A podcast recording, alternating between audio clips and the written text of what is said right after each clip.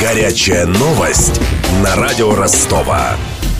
Перестановки в Донском правительстве. Уволен по собственному желанию областной министр ЖКХ Владимир Вагин. Исполнять министерские обязанности будет его заместитель Андрей Майер – Губернатор Василий Голубев подписал соответствующий указ. В региональном правительстве Ваген не проработал и года. Он возглавил Министерство ЖКХ в ноябре 2015 а до этого 4 года руководил Ростовским строительным госуниверситетом. Тогда переход из ректора в министры совпал с началом объединения РГСУ с ДГТУ. Теперь нынешняя отставка Вагина происходит на фоне срыва подготовки донских городов к зиме. Коммунальщики Новочеркасска, Азова и Таганрога задолжали компании «Газпром» «Газпром» Межрегион Газ Ростов около 160 миллионов рублей. Газовики прекратили поставку топлива в котельные.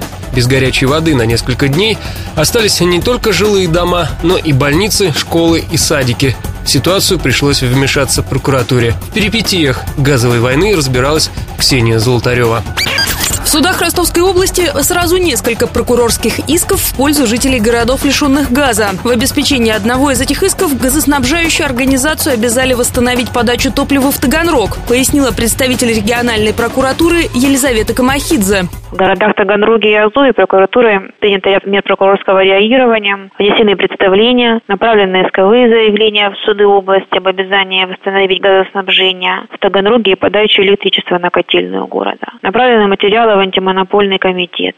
Принятые меры реагирования находятся на стадии рассмотрения. В Таганроге судом в рамках заявленного прокуратуры иска приняты обеспечительные меры. Суд обязал газоснабжающую организацию восстановить подачу газа в обеспечении иска. Долг таганрогских коммунальщиков составил 32 миллиона рублей. Вдвое больше, 66 миллионов, задолжали дочки «Газпрома» две котельные из Азова. За них также вступилась местная прокуратура. Она признала отключение газа незаконным. Примечательно, что об этих претензиях в компании узнали от журналистов. Отметила в разговоре с нашей радиостанцией советник гендиректора «Газпром» Межрегионгаз Ростов Ангелина Волкова. Азовская межрайонная прокуратура действует в одностороннем порядке. По схеме они вообще должны опросить нашу компанию перед составлением постановления, которое они направляют в УФАС. Но, к сожалению, этого не произошло. Мы вообще не знаем о действиях Азовской прокуратуры ничего, только вот из СМИ. Газовики готовы возобновить снабжение Азова в любой момент после предоставления гарантии оплаты. С новочеркасцами договориться у них получилось. Был составлен график погашения долга и 42 миллиона рублей уже перечислены. Стоит напомнить, что через две недели на Дону начнется отопительный сезон. Однако, вопреки расхожему мнению, это не запрещает отключение газа потребителям из-за долгов.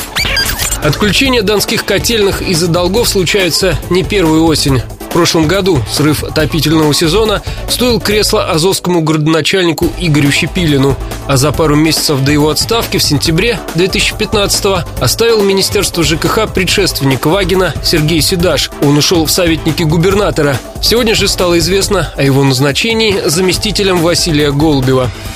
Для справки. Сергей Седаш, 57 лет, родом из Актюбинской области. Окончил Челябинское высшее военное автомобильное командное училище. Служил в вооруженных силах. Затем занимал руководящие посты в региональных энергетических компаниях. Некоторое время возглавлял предприятие «Воронежская горэлектросеть». Затем руководил казахстанской компанией «Межрегион Энерготранзит». В 2010-м Седаша назначили министром ЖКХ Ростовской области. Он занимал этот пост пять лет. Последний год был советником донского губернатора. В качестве замгубернатора Сергей Седаш будет курировать жилищный надзор и ЖКХ. К своим обязанностям он приступит уже завтра. Следят за перестановками в донском правительстве Денис Малышев, Ксения Золотарева, Мария Погребняк и Виктор Ярошенко. Горячая новость на радио Ростова.